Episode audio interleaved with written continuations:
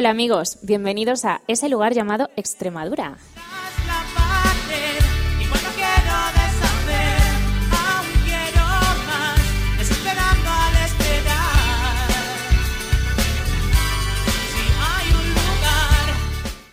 En este programa recorremos aquellos lugares donde Extremadura tiene presencia a través de esas ventanas que son los centros extremeños, o popularmente conocidos como las casas regionales.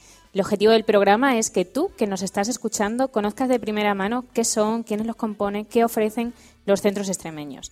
Ciudades como París, Lucerna, Buenos Aires, Barcelona, Felanit, Ibiza, Sonservera, Calamillor y así hasta más de 100 destinos donde Extremadura está presente en el mundo.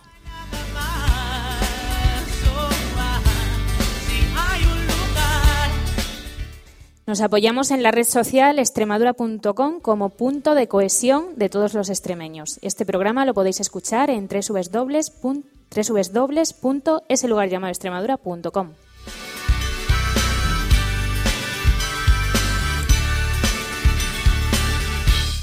Saludos del equipo que hace posible el programa, Alex Fo en el control técnico, Tamara Pulido en la producción y al micrófono Susana Con. Comenzamos.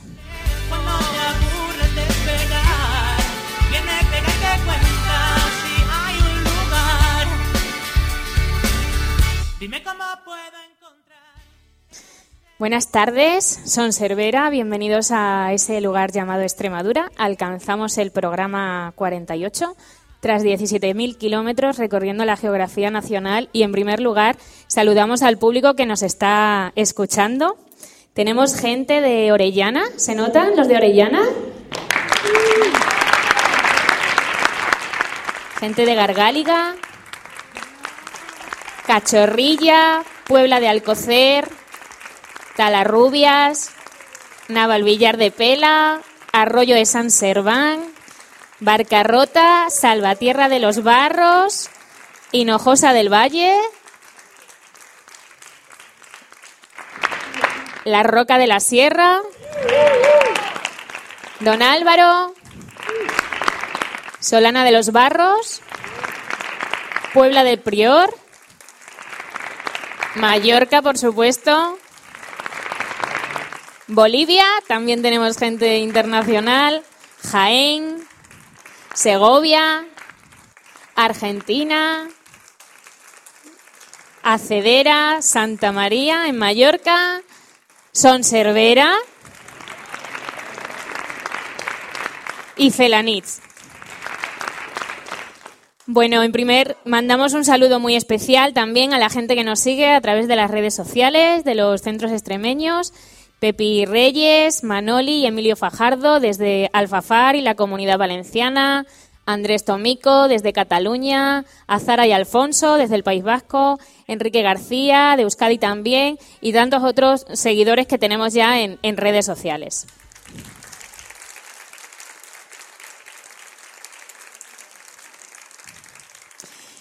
Bueno, eh, son serverinos. Pues vamos a pasar a presentar a la mesa. Este programa, como habéis escuchado al principio, es para conocer cómo son los extremeños, qué hacen los extremeños en el lugar donde, donde estamos y donde se realiza e- el programa. Este es el primer programa en directo que hacemos en un teatro, gracias a la Casa de Extremadura en Sonservera y al Ayuntamiento de Sonservera. Así que vosotros vais a ser y sois ya parte de la historia de ese lugar llamado Extremadura. Y por supuesto eh, a nuestro patrocinador principal, que es la Fundación Vodafone España, y que ahora os contaré qué, qué es la fundación. Quiero presentar a la mesa. En primer lugar me acompaña Manuel Ruiz, que es el presidente de la Casa de Extremadura en Sonservera. Buenas tardes, Manuel. Buenas tardes, noche ya. Me acompaña Tony Cervera, alcalde de Sonservera. Buenas tardes. Buenas tardes. María Antonia Estarellas, directora general de Inmigración del Gobierno Balear. Buenas tardes. Buenas tardes. Tenemos también a Juan Bravo, director general de Política Social del Gobierno de Extremadura. Buenas tardes, Juan. Buenas tardes. Encarna Pastor, eh, extremeña y antigua consejera de Inmigración del Gobierno Balear. Buenas tardes, Encarna. Y Felipe Martín, empresario en Felanitz, en este caso, extremeño y también con historia con los extremeños en el exterior. Buenas tardes. Buenas tardes. Bueno, como os decía, este programa es posible gracias a la colaboración de la Fundación Vodafone España. Y para aquellos que no sabéis qué es la Fundación Vodafone España, pues es una institución sin ánimo de lucro que centra su actividad en torno al concepto Mobile for Good. ¿Y qué quiere decir esto de Mobile for Good? Consiste en utilizar las TIC, que, habéis, que habréis escuchado hablar de las TIC, son las tecnologías de la información y la comunicación, para poner en marcha proyectos que facilitan la integración social y laboral de las personas con discapacidad y las personas mayores. ¿Y por qué? Las nuevas tecnologías tienen la capacidad de adaptarse a necesidades específicas de cada uno de los usuarios en cualquier momento y en cualquier lugar. Ese potencial único es un pilar sólido sobre el que desarrollan iniciativas que mejoran la calidad de vida de las personas. No podemos dejar de ser conscientes de que la aparición de los smartphones y las tabletas hace que cada vez sea mayor el número de servicios que podemos gestionar desde nuestros dispositivos. Comunicaciones, acceso a Internet, gestiones con la Administración, actividades de ocio, aplicaciones laborales. Son tantas y tan diversas las aplicaciones que usamos con tanta frecuencia que ya no nos acordamos que hace tan solo cinco años la mayoría no estaban disponibles ni existían. Y es ahí, en esa vorágine tecnológica, donde la Fundación Vodafone España trabaja para que todos los colectivos puedan tener acceso a las TIC independientemente de sus capacidades. ¿Cómo lo consiguen? Pues bien desarrollando soluciones y servicios accesibles para todos o bien utilizando las nuevas tecnologías para eliminar barreras existentes. ¿Con quién trabajan? Pues para optimizar esos resultados trabajan codo con codo con las principales asociaciones que representan a grupos vulnerables en nuestro país. Cruz Roja, la ONCE, CNSE, CERMI, COCENFE, Aspain, CEAPS, Down, España, etc. Fundación Vodafone España desarrolla la tecnología y las organizaciones la parte más social. Así consiguen aplicaciones que hacen el día a día más sencillo y permiten tener una vida más independiente. Por ejemplo, entre, esa, entre esas aplicaciones está Accesibles, que es un conjunto propiamente de aplicaciones entre las que se encuentra Medicamento Accesible Plus. ¿Esto qué es? Es una aplicación que nos permite tener en el, que, que nos permite llevar en el móvil todos los prospectos de los medicamentos, sin necesidad de tener que guardar el papelito del medicamento y se puede consultar en cualquier momento. La verdad es que no solo para la, no es solo es una aplicación para personas mayores y con discapacidad, sino que sirve para cualquiera. Yo la tengo ya en el móvil y, pues realmente pues es útil.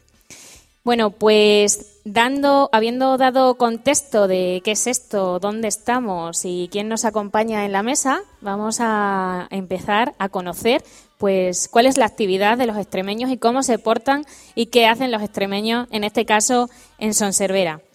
Bueno, Manolo. Manolo, que es el presidente de la casa y que algo tiene que ver con la organización de, este programa. Manolo. Ahí estamos, ahí estamos, ayudando todo lo que podamos. Estuvimos en el mes de agosto en Sonservera, dando, cuando conocimos a, los centros extremeños de, Mallorca, a los que les mandamos un saludo muy especial, Ibiza, Felanitz, eh, Calamillor y Sonservera. Y la Casa de Extremadura, que es una casa proactiva. Nosotros estábamos ya recorriendo España haciendo este tipo de programas y, bueno, pues se, Manolo dijo, mmm, ¿y qué dijiste para, para que esto haya sido posible? Esto cuando, cuando estuviste aquí en agosto y tal y que cual, pues hablamos de si podíamos hacer esto que, que, estamos haciendo esta noche. Esto es complicado de hacer porque juntarnos nosotros los extremeños de aquí es fácil, pero a estos que tengo a mi lado, imagínate.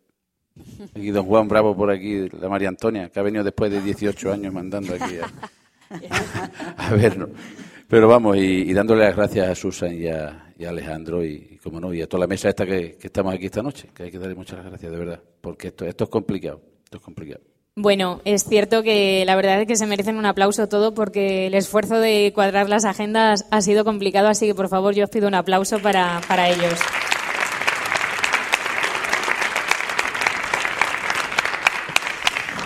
Para hablar de los extremeños en el exterior, tenemos al director general de Política Social del Gobierno de Extremadura, eh, Juan Bravo, porque imagino que conocemos los extremeños de Sonservera, que estamos en Sonservera, pero para, tener contexto de cuál es la situación de los extremeños en el exterior, Juan, eh, a mí me gustaría que compartieras con nosotros pues, pues cómo está esta situación y qué es el colectivo de comunidades extremeñas en el exterior. Bueno, pues eh, básicamente son casi 800.000 extremeños los que emigraron de Extremadura hace bastantes años, los 60 y los 70, y que están distribuidos en más de 100, casi 104 casas eh, en todo el país, eh, en las islas y también en Francia y en Argentina. Y bueno, pues es un colectivo, es la tercera provincia y como dice nuestro presidente, pues los mejores embajadores de Extremadura. Pues ese colectivo de, extremeños en el exterior, de 800.000, nos acompañan también eh, Tony y, María Antonia, que es directora general y alcalde de la localidad. Y me gustaría conocer un poco cuál es el contexto de los extremeños en, la isla, realmente. Bueno, en las, en las islas. Eh, María Antonia. Bueno, el concepto de los extremeños en las islas son unos 10, 12 mil extremeños que hay. Eh, y la verdad que para nosotros los extremeños es una población totalmente integrada y, y no integrada, es parte de nuestra isla y de nuestra evolución. Yo no, no se puede hablar de los extremeños como si fueran una población que, que, ha llegado, que ha llegado hace dos días a las islas, sino que es parte del crecimiento y además es una población muy consolidada dentro del tejido de Mallorca. Muchos de ellos casados ya con hijos, todos ya mallorquines y para mí no puedo hablar de los extremeños como si fueran algo ajeno a nosotros, sino que es parte de, de nuestra evolución la verdad. Ese, eso precisamente es lo que, pues lo que nos estamos encontrando y, ese es uno de los motivos de la realización de este programa, que no solo eh, pues las personas que están relacionadas con que tienen familiares fuera de Extremadura, sino que, que todos aquellos que nos puedan escuchar pues conozcan mm, qué hacen los extremeños fuera. Eh, tenemos una población de 10-12 mil extremeños aproximadamente en Islas Baleares. En concreto, estamos en una zona de Mallorca. Eh, alcalde, ¿cuántos extremeños aproximadamente podemos encontrar en, esta zona de, la isla? No lo sé, eh, son se verá 500, 600, por aquí nos podemos mover, incluso un poco más. Tenemos en Sonservera y luego Felanitz, que aquí, em, bueno, encarna eh, Encarna, ¿tú nos puedes dar algún dato más? Sí, en Felanís, eh, directamente venido solo de Orellana, hay unas 900 personas, aparte de los que. En Felanís ha habido épocas eh, eh, que ha habido 3.000 personas extremeñas. Encarna, además, tú traes una experiencia. ¿Cuándo empezaste a trabajar o a tener, a vincularte con el colectivo de extremeños en el exterior? Bueno, pues yo llegué aquí en el año 79 y en el año 88 nació la Casa de Extremadura en Mallorca, de la cual soy fundadora junto con Felipe, que está aquí en esta, en esta mesa también. Estuve ocho años secretaria y diez de presidenta. Y además eh, fui fundadora también de la Federación de Casas y Centros Regionales de de el resto de España, que son 13 casas, y, fui ocho años su presidenta también. Eh, mi, mi, inquietud por lo de la Casa de Extremadura en Mallorca nace, nace de, de querer enseñar cómo son los extremeños aquí. En, aquel, en aquella época, pues éramos bastante desconocidos, todo. Había había como un revoltillo de todo y convenía poner las cosas en su sitio un poco y de ahí nació la idea de sentar un poco nuestras raíces aquí para, para pues para no perder lo que lo que traíamos. Y aparte de eso eh, pues lograr como ha dicho Antonia Estarella también la directora general un poco nuestro sitio nuestro sitio aquí reivindicar pues como colectivo eh, ser ciudadanos de esta, de esta comunidad también, por lo que eh, creo que logramos eh, ser un, un, poco, tener la suerte de ser ciudadanos extremeños y ser ciudadanos mallorquines de pleno derecho en la Casa de Extremadura. María Antonia, llegas en, el año 70. ¿Cómo es tu, ¿Por qué llegas a, a Baleares? Bueno, pues yo salgo de Orellana, si no obligada, sí, bastante bastante motivada por, por, las, eh, pues por la circunstancia que había en aquellos tiempos en Extremadura. y mi primer eh, mi primera salida la tuve, eh, digamos, en el año 67 y me fui a Madrid nueve años. Después, como vengo a, a Mallorca, a Baleares, pues yo tengo familiares aquí y mucha gente pionera que nos enseñó ese camino. Y por afinidad con aquellas personas que a las cuales hay que agradecer muchísimo porque ellos fueron los que nos abrieron un poco la senda de Baleares, que ha sido una una tierra, dicho sea de paso, eh, que nos ha, dado una infinidad de oportunidades. Y eh, entonces eh, me vengo en el año 79, después de nueve años en Madrid, porque mi hermana está aquí. Y a partir de ahí trabajo, como casi todo el mundo de los que llegan, en la hostelería. después de nueve años trabajando en la hostelería, eh, me arriesgo y me vuelvo empresaria. Y durante 20 años soy empresaria, de lo cual es una, eh, es una faceta de la que también estoy bastante orgullosa y bastante agradecida a Mallorca. A partir de ahí eh, me llaman para intervenir en la política y después de mi experiencia en la Casa de Extremadura, que, que Quisiera recalcar que las casas de Extremadura eh, son casas culturales importantes, pero también son, son algo más, algo más profundo. Es la manera de ayudar al que viene, de, lograr una integración con la gente que está aquí muy importante y eh, pues de, hacer eh, que nadie se sienta extraño, ni en una parte ni en otra, y abrirse sobre todo. Yo puedo decir, dicho sea de paso, que desde la Casa de Extremadura se, hizo una revista bilingüe, eh, con lo cual pues ayudó muchísimo a que nos tomaran mm, bastante en serio, porque yo creo que, que las raíces hay que conservarlas, pero también hay que saberse integrar y hacer lo que se viere allí donde fueres. Vamos a hablar de la de pues de, esa faceta emprendedora que tienen los extremeños también. ¿En qué, ¿En qué labor desarrollaste tu parte profesional, tu emprendimiento empresarial? Eh, bueno, pues... ¿En qué eh, sector, perdón? Sí, sí. En la hostelería. En la hostelería. Sí. ¿Restauración o alojamiento? Sí, en restauración. Eh, yo me gusta mucho fijarme, como dicen, y aprender. Entonces estuve trabajando en hostelería y, llegó un día que pensé que aquello lo podía hacer yo por mí misma y tener mi propia empresa. Y entonces, pues, eh, mm, empecé con un restaurante y llegué a regentar cuatro y dos fijos mm, desde que empecé hasta que terminé. Y con la gran suerte de que de que aquello no era solo un lugar de extremeño, era un lugar de todo el mundo.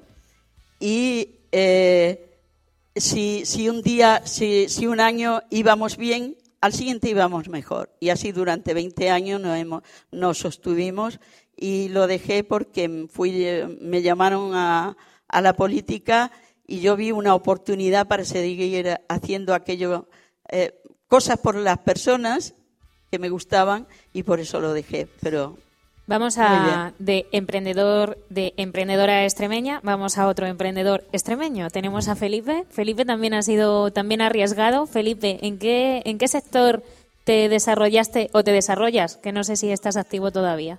Pues sí, estoy activo y yo tengo una carpintería, es lo que tengo.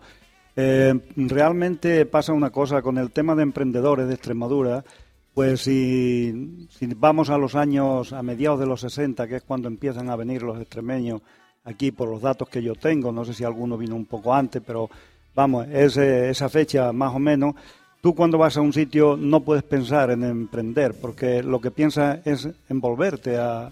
Tú vas a trabajar, a que pase un tiempo, a ver si, si las cosas cambian allí en la región donde tú vivías, y tal, pero mm, esto pasa y yo hablo algunas veces que, en tertulias y en cosas de los años perdidos, los años que, que tú no piensas e incluso ni te vinculas aquí ni culturalmente, ni yo tuve la no sé, la gran suerte de, de estaba metido en el mundo de deporte y me vinculé con mucha gente de Felaní y realmente vi quizás la luz un poco antes de, otros que ya tenían una empresa cuando yo, no es que fuera de los primeros, pero yo con 26 años ya empecé mi propia empresa con otro compañero y empezamos a, empecé a trabajar en el mundo empresarial.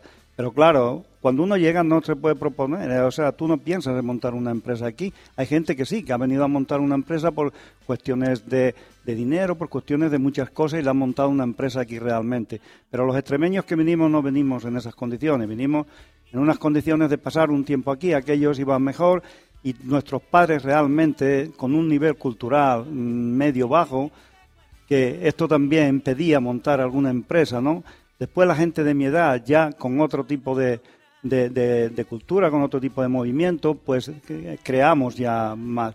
Por lo tanto, yo diría que, que la empresa aquí, o los que empezaron una empresa, estamos hablando de los años 70, 75, 70 y pico para, para desarrollarla. A partir de ahí hubo mucha gente, quizás lo primero que empezó fue la construcción, la gente trabajaba en la construcción y después vino la, la hostelería y la restauración, que son los que aquí en Sonservera, eh, por la parte de Calamillor, ya que Felaní no tiene tanto, tanto turismo, eh, pues estamos metidos más en la construcción que en otra cosa. Pero aquí sí, que hubo mucha gente que, que puso sus negocios en tema de restauración, en tema de hostelería, y, yo creo que el mundo empresarial fue una generación, la nuestra, que Extremadura la notó, la generación nuestra, que saliéramos tanta gente en esa edad. Yo, por ejemplo, me vine en el año 70 con 19 años.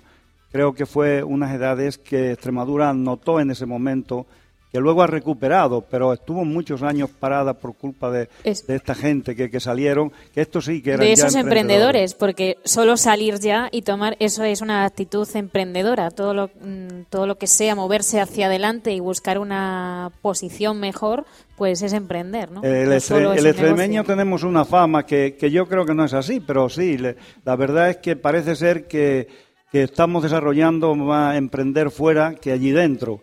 Y esto es la historia que, lo ha dicho. Y, yo muchas veces que he hablado, aquí el director lo puede decir con más conocimiento, pero hay gente que está arriesgando más estando fuera de Extremadura que estando en Extremadura. De eso soy, perdón, Susa, soy consciente y soy testigo, porque en la, cada, cada visita que hago a un centro cultural se, se vive y se percibe lo que todavía el sentimiento de los extremeños. Y bueno, yo aparte de que, por supuesto, son los, fueron los primeros emprendedores de Extremadura fueron ellos, eso por supuesto. Pero es que también yo creo que la migración de Extremadura ha sido, ha sido una proeza, ¿eh? ha sido una proeza y ellos son, eh, eh, fue una proeza echar raíces donde llegaron, eso fue una proeza asentarse, manteniendo el sentimiento extremeño. Y es una proeza también mantener todavía y promover y fomentar los valores de Extremadura. Yo creo que Extremadura, y lo ha dicho nuestro presidente cada vez que va a un centro cultural, que Extremadura os tenemos que estar siempre muy agradecidos. ¿eh? No eh, nos dejasteis, nos abandonasteis por motivos que todos conocemos, pero yo creo que, que los extremeños nunca lo- lo- siempre lo hemos echado de menos y nunca no, no- nunca lo olvidamos. Y ahí está con el corazón. Y aquí en este momento lanzo una, peli- una pregunta al público, a ver si hay algún voluntario. Eh, ¿Hay alguna persona que sea emprendedora o empresaria? Que levante la mano. ¿Nadie se atreve? Sí, los hay. Sí, sí que hay. Venga, eh, ¿nos cuentas tu experiencia? Un aplauso, por favor, a los que se animan. A la secretaria.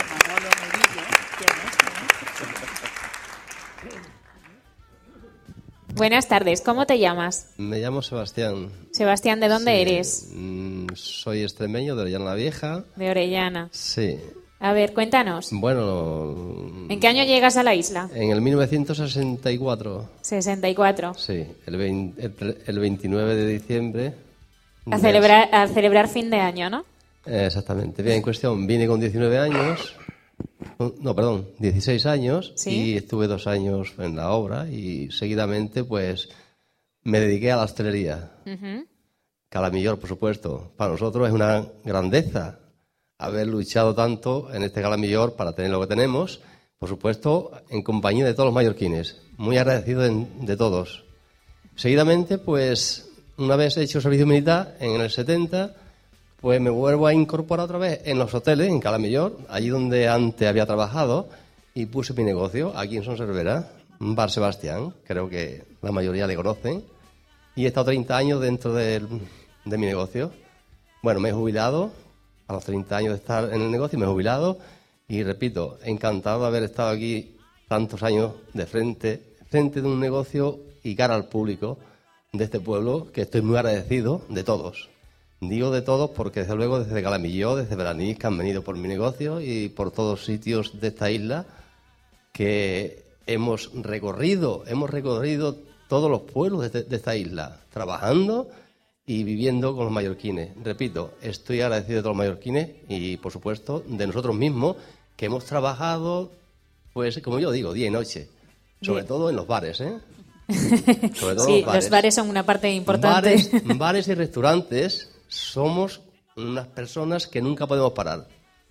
Porque la clientela lo requiere. Cierras tarde y abres temprano. Muchas gracias por tu Encanta- intervención. encantado, ¿eh? Mucho gusto.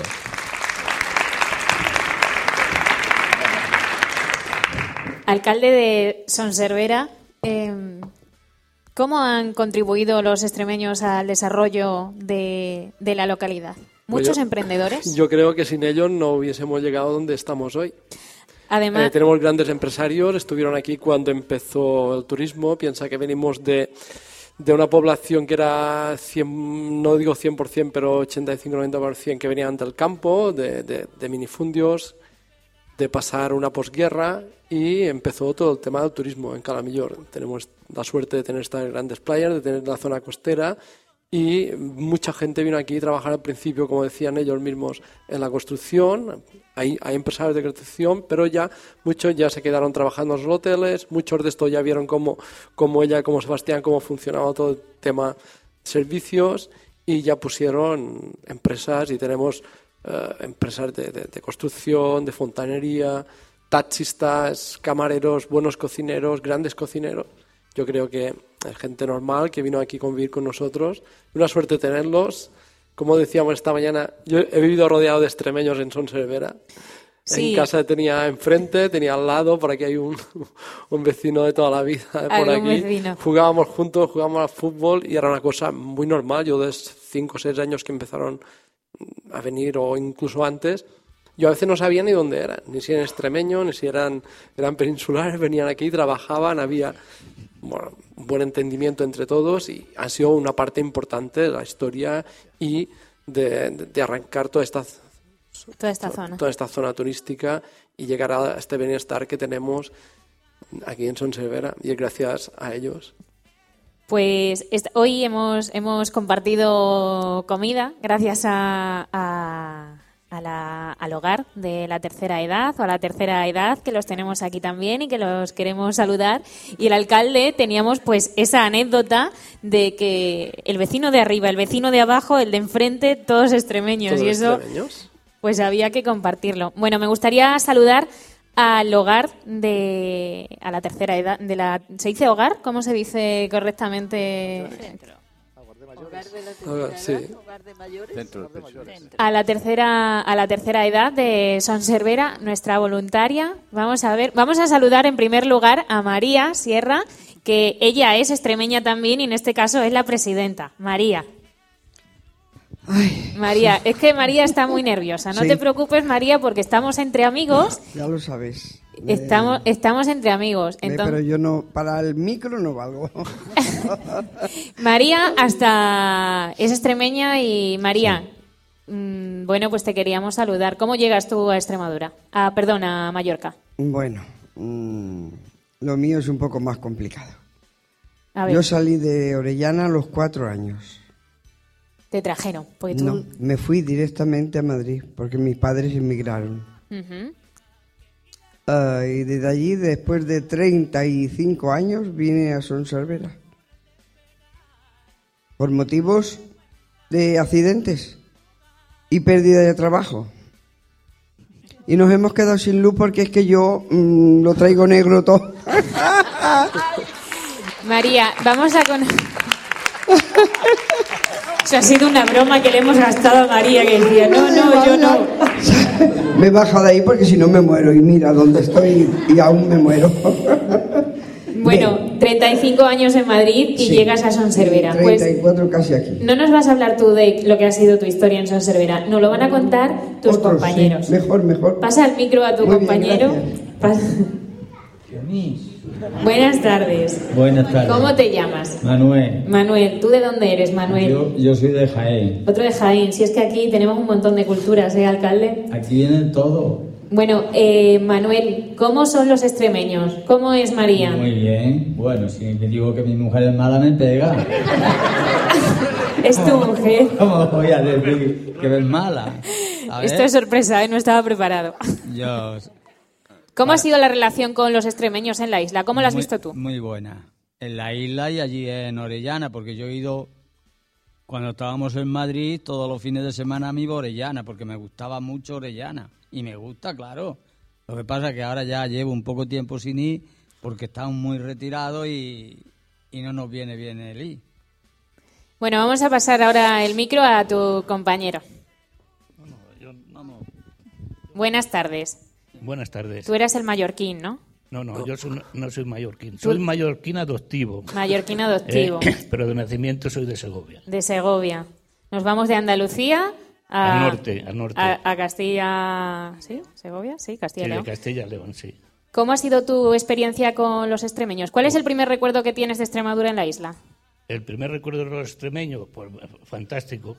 Lo primero que conocí a una chica extremeña que luego después, por circunstancias, no llegamos a nada. Pero fue el mejor recuerdo que tuve.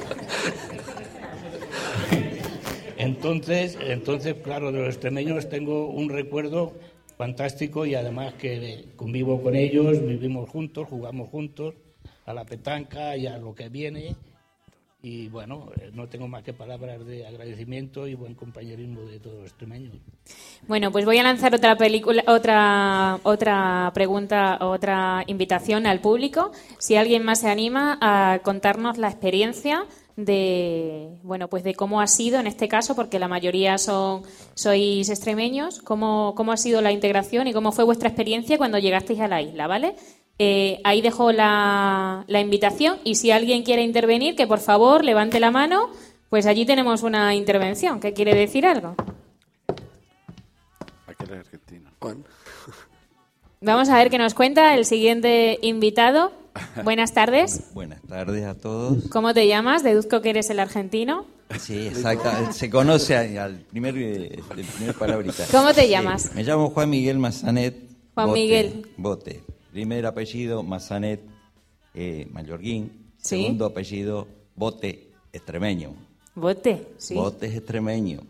Por parte materna de mi madre, eh, estamos este, en un pueblito de allí de, eh, de Extremadura que se llama Castañar de Ibor. Ahí está de la, Ibor. está la descendencia de mi madre y por lógica consecuencia la sangre complementada mía, mallorquina y, y extremeña. Y quiero acotar que le agradezco a la radio Postcat ¿eh? Radiopodcast.eu. darme, la, darme, dar- sí, darme la oportunidad de compartir este momento tan agradable con los grandes amigos de la Casa Extremadura, como socio de la Casa Extremadura, pero más como amigo. Todo lo bonito que hemos compartido y me siento totalmente identificado con esta gran gente. Esto es, es necesario decirlo porque está constituida esta Casa Extremadura eh, con mucho cariño, con mucho amor y, y principalmente con muchísima amistad, que es lo que cuenta en estas oportunidades. Yo simplemente eh, estoy compartiendo este momento como un extremeño más. Y gracias a, a todos los que estamos presentes y todos los que estamos acá compartiendo esta gran ca- Casa Extremadura. Gracias. Pues muchas gracias a ti por tu intervención.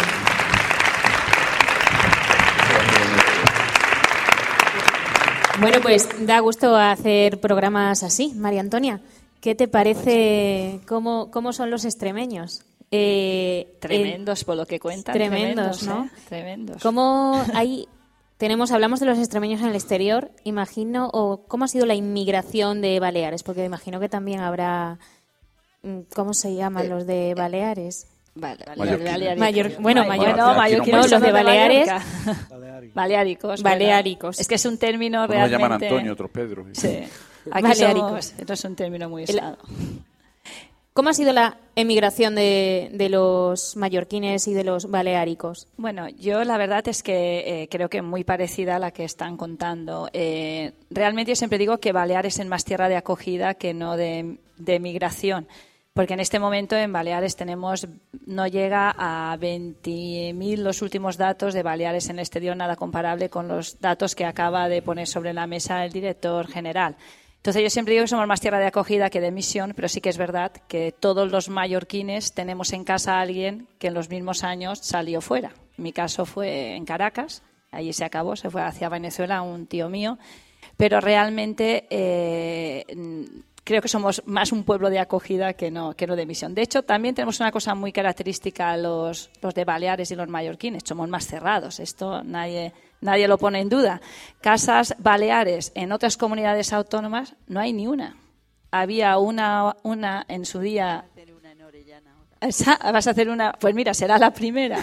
¿Cómo? Será Que la vamos primera. a hacer una en Orellana ahora. Ah, claro, porque ahora todos los de Orellana que han estado en Baleares se vuelven a Orellana y van a hacer allí la casa de Baleares en, sí. en Orellana. Pero es curioso, es, yo lo digo, es, para mí es un mundo muy nuevo. Además, cuando se habla de migración, yo por edad, eh, sinceramente, eh, lo tengo los recuerdos, pero lo- las vivencias estas me, me nutren mucho y doy la enhorabuena a todo el que es capaz de salir de su casa y emprender en otro sitio su vida. Entonces, eh, pues eso, yo creo que Baleares somos más de acogida que no de irnos. Ahora estamos en un momento en donde hay una segunda generación que se está yendo. Y además, aprovecho para decir que he estado en Argentina, en Rosario, hace poco, y allí conocí a un cacereño, bueno, un cacereño, que Plasencia es de Cáceres. Pues Sí. de Olguera, de un pueblo de Olguera. El presidente que además, Juan Bravo, está aquí. Tenemos allí tres casas, tres casas de Extremadura Tres, en. Rosario y la Casa de España, centro de España, que es donde se reúnen todas las casas regionales. Bueno, pues hace poco estuvimos también, tuvimos la oportunidad, perdona que te interrumpa, Antonia, tuvimos la oportunidad de presentar un libro escrito que narra, un, libro que narra la vicisitud de, de los extremeños que emigraron a Argentina en los años 60 y 70. 30, los protagonistas son 30 extremeños que narran toda su, bueno, pues su experiencia, su trayectoria. Y la verdad es que ha quedado un libro. Tengo que mandar, tengo que mandaros a vosotros porque lo presentamos hace unos días y queremos repartir por todas las casas de, Extremadura eh, algunos ejemplares para que viváis también y sintáis, os, os sent- os sentís identificados seguramente eh, en, ese, en ese libro. Pero bueno, estábamos hablando de la inmigración mallorquí. Hijos y de la dehesa, hijos de la dehesa, nietos de la Nietos pampa. de la Pampa, así se titula el libro. Pero estábamos hablando de No, la no. inmigración, perdona Antonia que te corre, porque a diferencia de los extremeños, los, los mallorquines eh, emigraron más allá de, lo- de, de la, de las fronteras del país, es decir, ellos están más, eh, son inmigrantes Argentina. en Argentina, Cuba, bueno, Antonia lo puede explicar No, mejor. no, no. No, no, no, no. lo puede explicar, lo puede explicar mejor. No, no, puedes explicarlo, estás explicando muy bien. Pero es verdad que tuvimos más tendencia y realmente las, las grandes centros y casas, esto también lo sabe muy bien en Canadá, están en Argentina. Y, y allí siguen. Y en este momento la, hay una segunda ola de inmigración, esto de todos es sabido. Ahora los jóvenes también están saliendo y siguen mirando la gran mayoría a Europa. Ahora se está convirtiendo en una salida a Europa, pero también siguen en, América. Y como digo, y como ya hablamos de los extremeños, pues ya digo, me, me sorprendió mucho conocer a, a gente que está trabajando, sobre todo también me ha sorprendido mucho el esfuerzo que se ha hecho desde España para todo- todos los gobiernos eh, para atender necesidades de nuestros, de nuestros emigrantes en el exterior. Entonces, en este caso eran españoles que están trabajando en colegios financiados por realmente por, por el Ministerio de Asuntos Exteriores, en donde curricularmente eh, los, los niños que estudian allí salen con la doble titulación, tanto argentina como la española. Entonces, eh, a mí me sorprende mucho este fenómeno y, y gracias a la oportunidad que he tenido ahora, que no hace 18 años que estoy en el cargo, como ha dicho el presidente, porque yo casi hace 18 años no era casi ni mayor de edad, eh, pues la verdad que me, me- me he acercado mucho más a este movimiento, porque yo soy mallorquina por los cuatro costados, os lo voy a decir. Para mí la figura del que teníamos al lado era el Foresté en ese momento, es así. Eh, entonces, eh, yo en Santa María, por ejemplo, la mayoría eran de Andalucía. que es uno de los colectivos más, eh, más arraigados que hay aquí. De extremeños ha- había alguno, pero mm, no demasiados. Venían también en las temporadas de recogida de almendras, que en mi casa éramos payeses, y venían temporales, pero casi todos eran de Andalucía, no eran tanto de Extremadura. Pero para mí, la verdad es que es un mundo totalmente eh, apasionante y para, y para mí esta figura, sin decirlo despectivamente, era totalmente integrada dentro de las islas y han hecho un esfuerzo, un esfuerzo muy grande en ser una parte más de nosotros. Y todos los hijos ya venían a clase con nosotros, con lo cual esto lo he vivido con mucha normalidad, el, el flujo migratorio de extremeños y de, y de otras y de otras partes de las comunidades de las comunidades autónomas. Tony, querías Sí, intervenir? a- aquí sí que vivimos un poco el hecho de, de migración, sobre todo a finales del siglo XIX, principios de- del siglo XX, sobre todo a América del Sur. Juan, eh, Lito es un ejemplo, eh, que es eh, el tío Juan, que, era un tío de, mi abuela, sí que emigró allí y fueron bastantes los de Sonsevera que sí que emigraron allí. Había un pueblo que era casi casi que estamos hermanados, que era Goyena, o que es Goyena, y donde hay mallorquines que hablan mallorquín aún de, de Sonsevera cerrado que teníamos antes, que ya no tenemos ahora, y sí que emigraron, hay bastante gente de Sonsevera, sí que emigró para allá. Eh, eran tiempos duros aquí en Mallorca, eh, había poco trabajo y allí se ganaba bastante más en Argentina. Y yo, por parte de mi padre y por parte de mi madre, sí que tenemos. eh, había un hermano de mi abuela que estaba allí y tíos de, de- de mis abuelos y, bueno, primos de, de mis abuelos que también estuvieron allí. Y creo que en Sonsevera encontraríamos pocas casas donde no hubiese alguien que hubiese emigrado para, para Argentina a trabajar. Claro. Pues desde aquí mando un saludo también al presidente del Centro Extremeño de Rosario, en Argentina, Guillermo Formenter, para que, bueno, pues cuando nos escuche sepa que están presentes aquí también. Eh, Manuel, Dime. tenemos historia, cómo han llegado los extremeños. ¿Cuál es el momento? Y esta pregunta la lanzo a, a la mesa. ¿Cuál es el momento actual? Porque, como decía María Antonia, hoy siguen saliendo. Los centros extremeños han evolucionado, que esto lo hemos conversado muchas veces con el director general. ¿Cuál es el momento actual de la Casa de Extremadura en Sonservera? La Casa de Extremadura, para no, para no discrepar mucho con la, con la situación actual del país, pues está la cosa. Yo tengo que decir que Manuel Ruiz, el presidente de la Casa de Extremadura, es un showman, ¿vale? Porque si no, si no digo, pues va a parecer, este hombre es un pesimista, no, él es, eh, aprovecha No, cada no. momento para meter un chiste ahí que no, seguro no, que luego no. nos cuenta. No, ahora, ahora, ahora no estamos de chiste. Ahora, ahora, si, si queréis, si queréis podemos hablar de las ayudas que recibimos de la Junta de Extremadura y de Rubén Balear. Podemos entrar. Yo, yo, yo iba, Manuel, por, eh, Ah, por el eso- eso no centro abierto. Eh, bueno, podemos, pues, Sí, podemos sí. hablar de ello, pero me parece más interesante. A luego, a luego más tarde, como se dice por nuestra tierra. Después. La situación del centro, en cuanto tenemos allí mm, había un interviniente de Argentina que es y de la situación completamente abierto, que hoy no solo son mm, guetos, entre comillas, de extremeños, sino que son centros completamente abiertos. La verdad es que nosotros, Casa de Extremadura, funcionamos como, como, como vosotros bien sabéis, con mucho esfuerzo. Mucho esfuerzo por parte de todos nosotros, porque ayudas, lo reitero, de ninguna clase. Pero no porque no, yo creo que es porque no pueden. Porque si, yo- si yo pudiera pensar de que no quieren, entonces ya tendríamos problemas, ¿no? Pero nada. La opinión de Lito, pues casi que no vale, porque es amigo nuestro. Y, y Antonia también tenía, tenía una experiencia con un extremeño por ahí, no sé si la quiere contar. A ver, María Antonia, tu primer recuerdo con Extremadura. No, Es- con un extremeño, que no es igual. Por favor.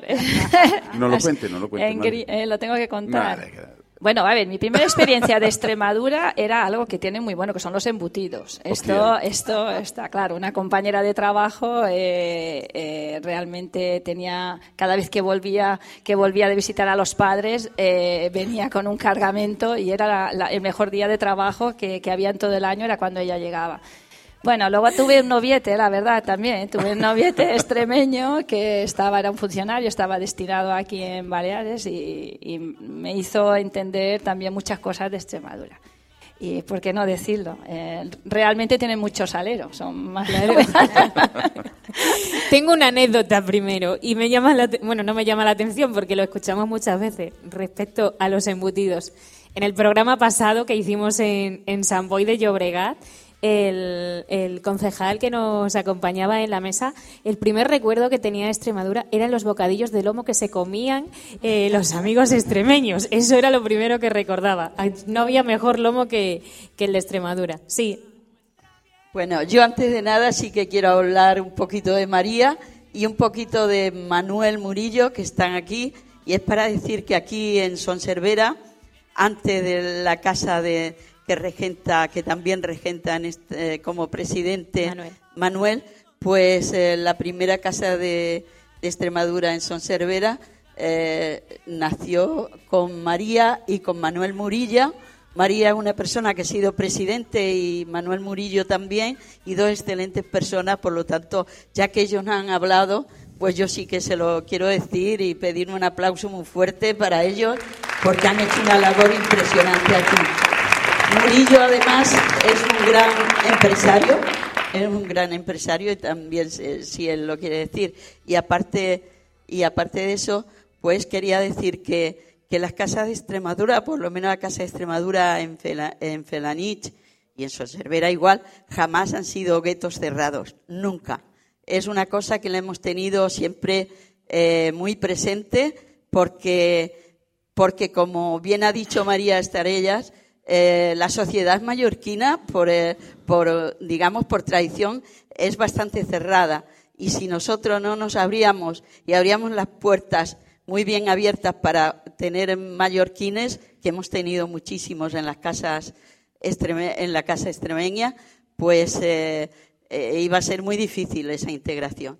Así que la Casa de Extremadura siempre ha tenido las puertas, pero bien de par en par. Y, y yo creo que las casas, eh, las casas regionales están haciendo una labor extraordinaria. Eh, lo digo por experiencia que he tenido como consejera de inmigración, igual que los Baleares en el exterior. Yo conozco al presidente de la Casa de Rosario. He estado hablando con él porque he estado en Rosario, que hay una casa balear muy importante, cuando tenía aquella responsabilidad. Como he estado en Chile, en la zona de La Serena, que parece mentira, pero hay una zona allí que se llama La Serena, y, y siempre eh, son gente eh, para tenerlas muy en cuenta. Ellos son los que enseñan el mejor escaparate de nuestra tierra adentro. Y aquí ha pasado igual. Está en el chorizo, en el jamón, pero sobre todo está en las personas. Eso Y- sí que es y- y hay verdad. que aprovechar. Y lo que está diciendo Encarna tiene razón. Es decir, el mejor escaparate de Extremadura fuera de Extremadura son los, las casas, los centros extremeños, los centros de extremeños exterior. Y si encima se cuenta con un instrumento como extremadura.com, con 48 programas a través de las redes sociales, esto permite eh, que que también entre ellos se conozcan, que también entre ellos se relacionen, porque aparte de este programa tienes que saber que hemos promovido a través de, de extremadura.com un punto de encuentro en las redes sociales que está gestionando se está gestionando a través de extremadura.com. Y bueno, yo eh, responder, por eso también quería pues manifestar y no me cansaré nunca el agradecimiento a, a extremadura.com, a las personas de Susan y de Alejandro por la labor que también de forma eh, pues, eh, también altruista en algunas ocasiones están desarrollando y también pediría un aplauso un aplauso para ellos.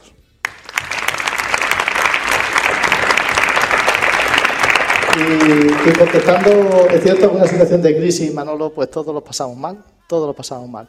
Pero también tengo que, resaltar y que manifestar que el año pasado, al igual que el año 2015, eh, el Gobierno de Extremadura va a, pone a disposición de, los- de los centros extremeños 500.000 euros para distribuirlo en una convocatoria que se hace anualmente para el desarrollo de actividades, actividades que tienen que ir más enfocadas, más enfocadas hacia, hacia la cultura y hacia, hacia el turismo. Tenéis que ser auténticos eh, faros, faros de, Extremadura, fuera de Extremadura, faros de cultura, faros del turismo. Tenéis que ser eh, punto de encuentro y, en ese sentido, hacia esa, hacia esa situación tenemos que ir evolucionando. Lo que decía Susan, está bien el folclore, por supuesto hay que mantener la- la- las costumbres, las tradiciones de Extremadura, pero yo creo que tenemos que, que utilizaros entre comillas y vosotros tenéis que, que ser consciente de la importancia, y porque siempre estaremos en deuda con vosotros. Eso, por supuesto, nunca os pagaremos la labor que habéis realizado, que estáis realizando y que vais a seguir realizando. Pero también es cierto, Manolo, entiéndelo, que muchas veces la situación de crisis es para todos, pero que yo creo que también deberíamos ir enfocando hacia esa, hacia esa, esa evolución, ¿no?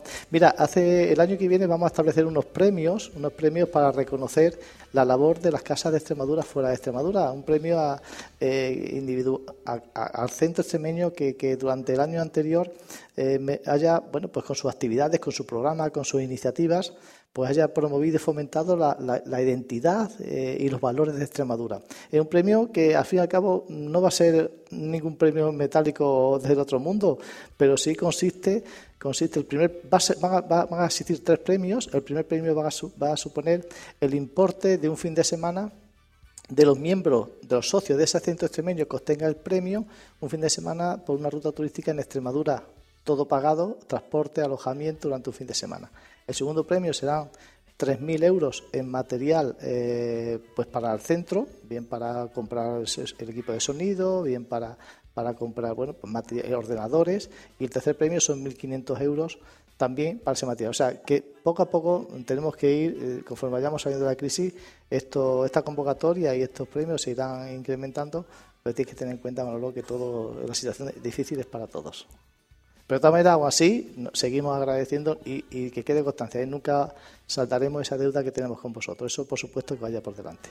Bueno, yo, yo quiero, Juan, o sea, yo quiero agradecer pues la actitud proactiva, que la actitud proactiva no siempre tiene que ser con dinero, ¿no? Cuando llega un emprendedor, al el que cuenta eh, la aventura que va a emprender, al que tiene enfrente, el que tiene enfrente tiene que decir que sí, que eso es importante y que le dejen. Y en este caso, pues, eh, por la parte que, que le toca a Juan y que nos toca como director general de, de Política Social de Extremadura, pues ha permitido o nos ha facilitado eh, en gran medida pues esta labor que estamos desarrollando.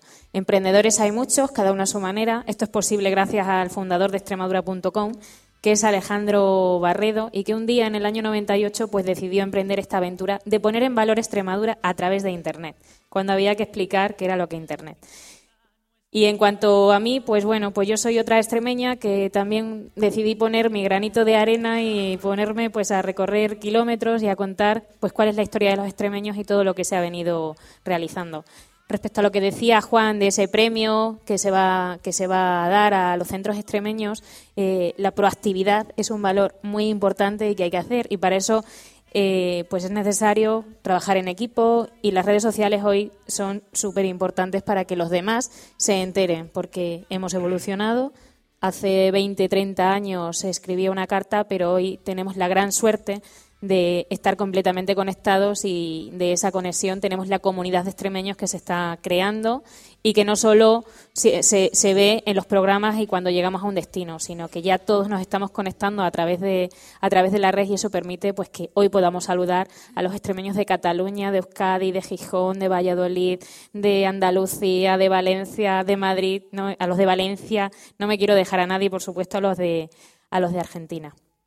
Bueno, señores, pues esto va llegando a su fin. Eh, Manolo.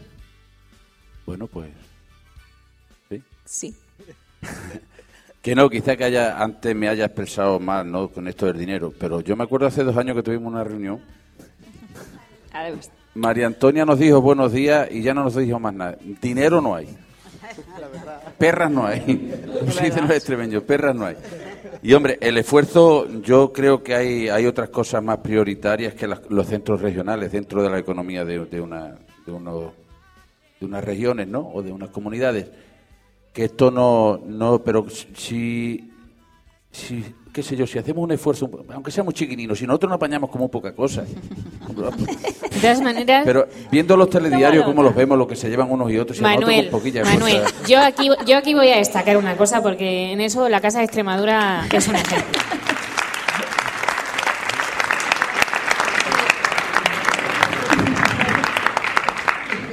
Y es en las nuevas formas de conseguir los recursos. El otro día en Cataluña compartíamos con gente joven, que también los hay en las casas, eh, pues En concreto, eh, pues era el hogar de Canovelles eh, en Cataluña y había gente joven y decía, es que nosotros les decimos a los, a los que son más mayores, a los tradicionales, es que lo que hubo, hubo, pero hoy estamos en una situación distinta, entonces vamos a adaptarnos a lo que hoy tenemos. Y ahí la Casa de Sonservera, porque yo sé que vosotros conseguís recursos, montáis vuestras historias y, no os va mal. Bueno, no nos va mal por el hecho de eso que, que, que porque trabajamos más que, que, que los burros en la boca yo por nuestra tierra, ¿no? Pero vamos, que tampoco, no, que tampoco no pasa nada, hombre, que tampoco sí. no pasa nada. si hay cuatro perras que la destinen. Lo que pasa es que es verdad, coño, que a mí me da mucha mala leche de eso, joder, que no, que no haya pa- no haya perras en este caso para, para nada. Y luego eso, si escuchas Telecinco, bien, si escuchas la primera, lo mismo, y cada vez. Y... Yo, yo ahí, perdona, perdona, sí, me, gustaría romper una lanza porque es cierto lo que está diciendo Manolo, la situación, bueno, pues eh, ahora la política está muy denostada, pero tenéis que saber todos que, bueno, eh, yo he venido aquí desde, desde Palma en el coche particular de, de Antonia que ha pagado su gasolina. Y políticos como estas acciones que, que much- muchos políticos, no solo nosotros, están haciendo por toda España, no salen en Telecinco ni en las sextas porque eso no vende. Yo quiero aquí romper una lanza en favor de los políticos y soy el menos indicado porque soy un político, pero, eh, eh, pero, pero es cierto que, que- pero es cierto que aquí he venido, podría haber venido con conductor y con un coche oficial, no, no he venido con el coche de Antonia en su, con su gasolina. Por lo tanto, yo creo que también, Manolo, eso es, eso es lo que hay que evolucionar, hay que cambiar. Y yo creo que también eso hay que decirlo, no como... No, yo lo sé, yo lo Sí. sé, Juan. En tu, en tu caso yo lo sé. Yo sé. Que, que cuando llegaste a director general de, de- de esto, yo lo sé, porque te sigo más o menos. Que te quitaste las secretarias que tenía, te quitaste el chofer. Pero como tú ya quedan tres en España nada más. Pues tenemos que fomentarlo. eso hay que decirlo, tres o dos, pero... Vamos, hay que fomentarlo porque tú eres Juan, de verdad. Yo- Bueno, eso ya lo sabía yo antes. Bueno, yo y de María también- Antonia me acabo de enterar No ahora. sé si contestar por alusión. Sí. Que conteste por alusión, María Yo Antonia. también diría, yo también diría que después de oír tanto Telecinco, Tele 3, Tele no O la sé primera es cuánto, igual. del tema ese, yo creo que tampoco debiéramos hablar tanto de eso porque yo creo que todo el mundo está mareado pero de ya la de hablar corrupción, lo mismo. de la Ese no es el tema, Manuel, lo se- siento, pero te tengo que cortar. Y lo, y lo que sí me, lo que yo al hilo de lo que ha dicho el director general eh, de- del turismo, sí que creo, sí que creo que hay una gran oportunidad con el conocimiento y la profesionalidad que Mallorca, que Mallorca nos ha hecho tener a los extremeños de aquí para desarrollarla en Extremadura. Creo que hay una gran oportunidad de intercambio y pienso que estas tertulias están muy bien, están perfectas, pero creo que pueden ser más perfectas si de estas tertulias se sacan conclusiones. Y las conclusiones y las propuestas a lo mejor debe ser que deberíamos trabajar mucho en eso, en hacer, en hacer intercambios, en intercambios, pero no solo culturales y de danzas y de tal, sino intercambio de conocimiento y tener la oportunidad de que Extremadura, que, es la despensa, la despensa de, de- España hoy día en muchas cosas, pues a lo mejor podemos pensar en, eh, la cantidad de productos que se, que se podrían emplear en la infinidad de hoteles que hay aquí y tener un convenio directo. Yo qué sé, yo en ese aspecto no soy, no me voy a meter en industrial que ya estoy jubilada, pero sí que a lo mejor y a la vez con la profesionalidad y los conocimientos de las personas que hay aquí que van a Extremadura, porque el extremeño vuelve a Extremadura, no, no, no nos equivoquemos, el extremeño vuelve, ¿eh? Eh, pues sí que podría poner en marcha muchas cosas allí. Para eso sí que pediría yo, pediría yo a las autoridades extremeñas que den muchas oportunidades. Eh, los que estamos aquí, a lo mejor tenemos en mente, ahora mismo yo que soy de Orellana, y es una zona más o menos turística, tiene bandera azul hoy día, la única de toda, de toda España de un mar interior, ¿no? Pues allí hay unas instalaciones que están cerradas algunas. Yo pienso, ¿por qué no se da oportunidades a esas personas que tienen un gran conocimiento sobre hostelería y tal, y se hace un esfuerzo, no a lo mejor creando, eh, cobrando rentas enormes, sino dándoles la confianza y la posibilidad de que personas o varias personas o cooperativas pongan en marcha esas instalaciones y sean capaces de crear puestos de trabajo e intercambio. Tienes toda la se, me, razón. se me ocurre Tienes eso. mucha, mucha razón, Carlos. No solo es cuestión, como dice, cuestión de dinero. Yo creo que en, en estos momentos está- eh, eh, eh, se trata de imaginación y de aprovechar la experiencia. Lo- o sea, los que había aquí montado en, el mayor, eh, en Palma eh, o en las Islas Baleares, habían montado negocios turísticos o empresas de hostelería o de, o de restauración, con esa experiencia fuera de vuestra tierra lo habéis hecho, imaginaros si lo podéis, podéis enseñar, los que estamos también allí dentro en Extremadura, cómo se puede, cómo se puede montar un negocio de restauración aprovechando de vuestra experiencia.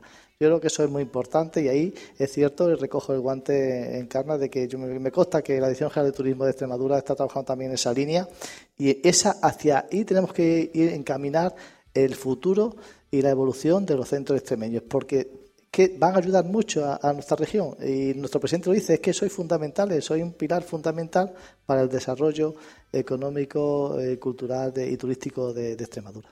Eh, hace 30 años se hablaba de ayudar a los que venían. Hoy se habla del networking. El networking es la labor que están haciendo los centros extremeños, que no es otra cosa que una agenda de contactos. Y como dice nuestro fundador, Alejandro Barredo, los centros extremeños son hoy buscan eh, antes veníamos buscando trabajo y hoy venimos buscando clientes y esa es una labor y desde extremadura.com pues también la compartimos. No, Antoni. yo creo que tenéis una gran tierra que tiene muchísimas posibilidades. Es- yo no lo conocía, así que tuve la suerte de conocerlo. Yo creo que con Juan ya estuvimos hablando este verano, que tengo un amigo que tiene una, compró una finca allí eh, y montó un negocio, tiene eh, naranjos, tiene aceitunas y cuando compró la finca me pidió ayuda. Y dice, Tony, ¿me podrías echar una mano en un par de cosas que, que quiero montar? Y me fui para allá y yo creo que los extremeños os estáis empezando a creer las posibilidades que tenéis.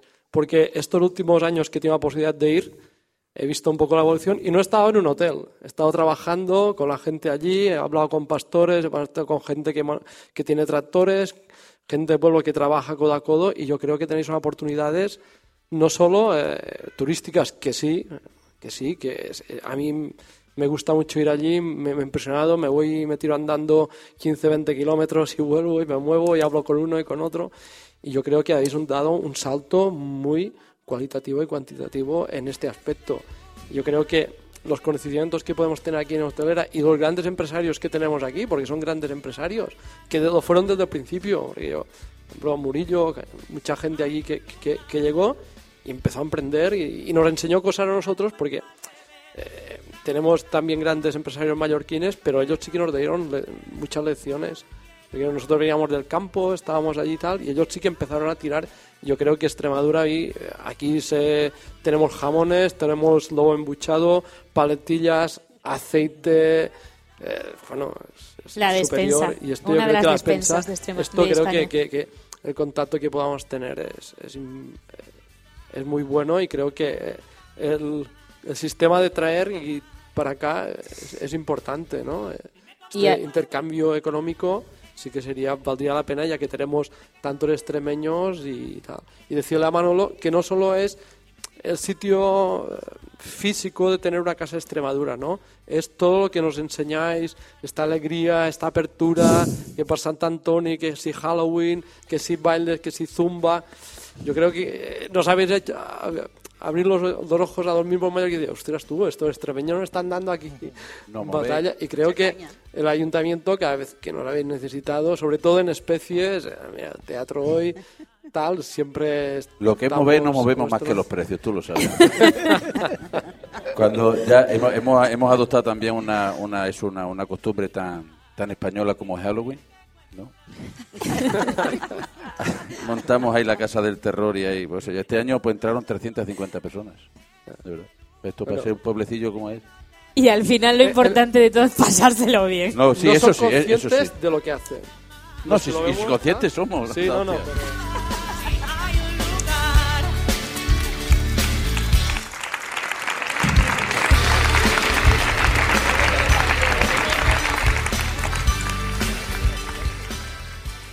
Bueno, queridos paisanos mallorquines y querido público y queridos invitados, esto está llegando a su fin.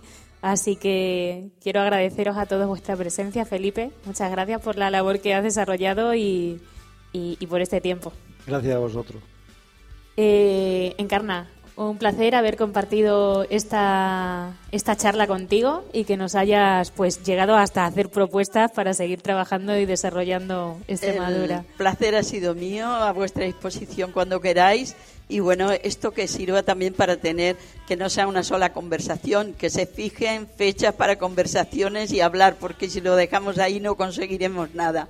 Encantadísima de estar con vosotros. Bueno, concretaremos ahora eh, en off. Eh, María Antonia Estarellas, directora general de Inmigración del Gobierno Balear, muchas gracias también por el esfuerzo de, pues, de haber llegado hasta Sonservera y de compartir este, este rato con nosotros. Bueno, un placer. Y si Manolo baila zumba, vuelvo rápidamente a verlo, ¿eh? Quedado impactada. Ahí queda ese reto para, para el showman. Eh, Juan Bravo, director general de Política Social del Gobierno de Extremadura. Eh, pues, pues gracias, Juan, por seguir y por permitir eh, este emprendimiento que estamos haciendo con, con ese lugar llamado Extremadura también. Gracias a vosotros y quedamos emplazados en Guadalajara el día 13 de diciembre. Allí estaremos. También harán el programa de ese lugar llamado Extremadura desde Guadalajara, por lo tanto, pendiente del podcast. Y para escucharlo, bueno, también os tendremos como, también como invitados. Muchas gracias. Bueno, ya me lo ha adelantado él, os lo iba a decir yo después, pero ya lo, ya lo sabéis. Eh, Tony, gracias por, pues, por acogernos así, por tu colaboración y, y por facilitarle un poquito las cosas a la Casa de Extremadura en Sonservera. Bueno, pues muchas gracias a vosotros. Es un placer teneros aquí otra vez y esperemos que, Que tanto en volvamos. estáis en casa, en casa de todos, aquí en Sonservera. Muchas gracias.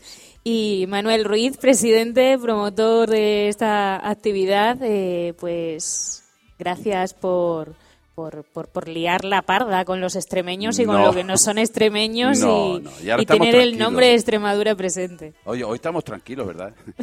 No, yo lo que quería decir es, eh, antes como Encarna ha mencionado a, a María Sierra y a, y a Manuel Morillo, yo también no, no quisiera dejar de pasar la oportunidad de, de acordarnos de, de Pedro Luengo. Pedro Luengo ha sido un presidente que hasta muchos años al frente de esto. Por circunstancias está atravesando unos momentos un poco un poco malos y nada, yo me gustaría de verdad que nos acordásemos de él esta noche. No, no, ha podido venir porque no, no está bien, no está bien de verdad. Y nada, y muchas gracias a vosotros, a extremadura.com, a Alejandro Barredo, a Susan y a toda la gente. Y aquí os esperamos. Pues nosotros para Extremadura nos vamos ahí, ¿eh?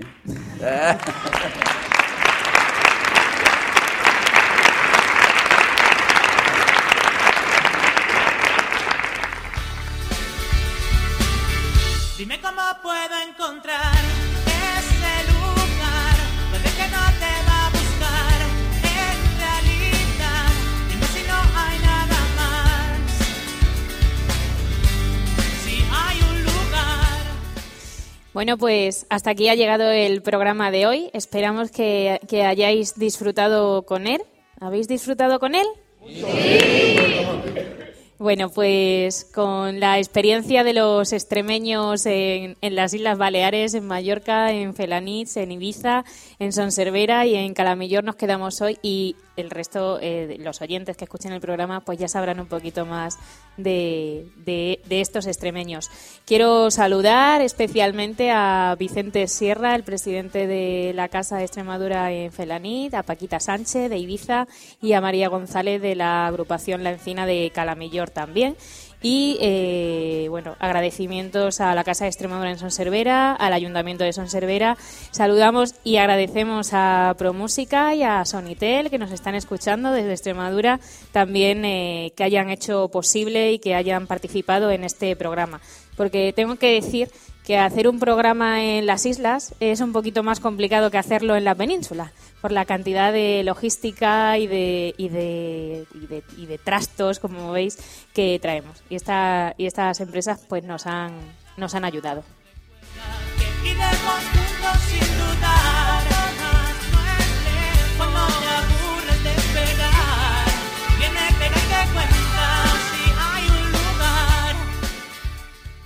También como adelantaba Juan Bravo, próximo programa en directo de ese lugar llamado Extremadura, programa 49, será en Guadalajara el día 13 de diciembre. Y bueno, pues para los centros extremeños, ¿cómo hacemos este programa? Pues se ponen en contacto con nosotros a esos correos electrónicos que nos van enviando. Eh, gracias y para los que nos están escuchando especialmente, pues ya saben que estamos a su disposición y que solo tienen que, que llamarnos.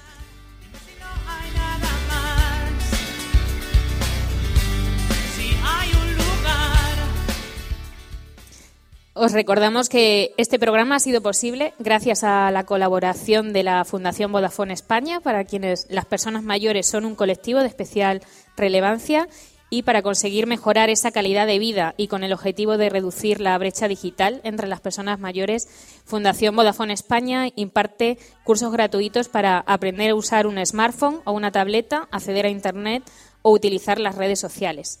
Gracias a esa iniciativa se han formado ya a más de 91.000 personas mayores, más de 18.000 solo en el último año.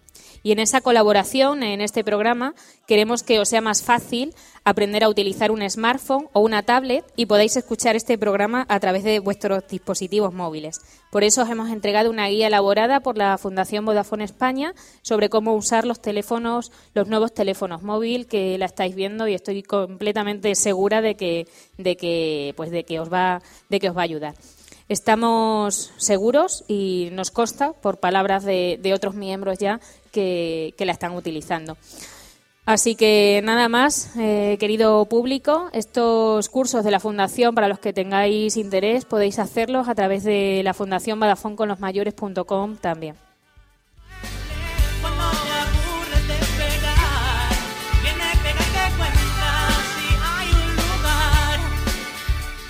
Recordad que nos apoyamos en la red social extremadura.com como punto de cohesión y conexión de todos los extremeños y que este programa lo podréis escuchar en ese lugar llamado extremadura.com. Nos despedimos, el equipo que ha hecho posible el programa, Alex Fon, el control técnico, Tamara Pulido en la producción y Susan Alcón al micrófono. Mañana descubriremos un nuevo lugar de Extremadura en el mundo. Gracias.